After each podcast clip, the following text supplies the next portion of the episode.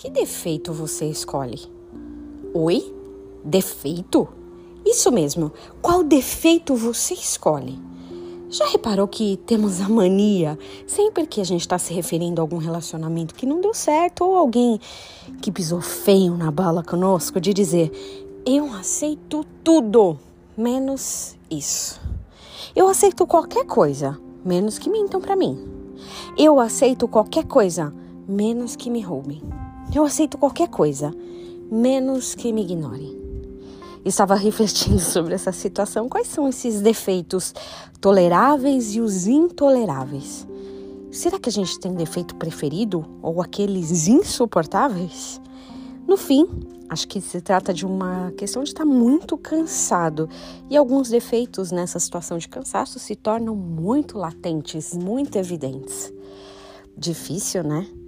Tem defeitos que você consegue conviver? Será que tem alguns que nós mesmos temos? Antigamente, as pessoas sacrificavam animais para redimir seus pecados. E veja, defeito não é necessariamente pecado, embora pecado seja um defeito nosso. O ato do sacrifício pressupunha um animal perfeito, sem qualquer mancha, saudável, ou seja, aquele animal mais bonito, mais saudável, seria escolhido para o sacrifício.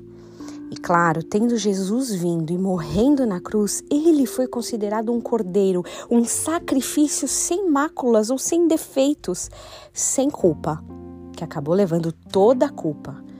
Desde os sacrifícios mais remotos, tudo apontava para Jesus.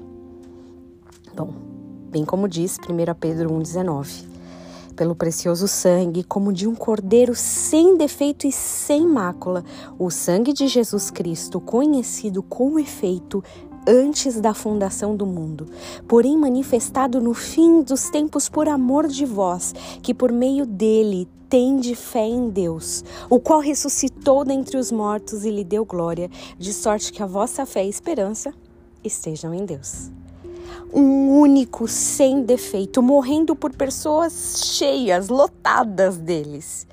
Que grande contradição e que grande amor também.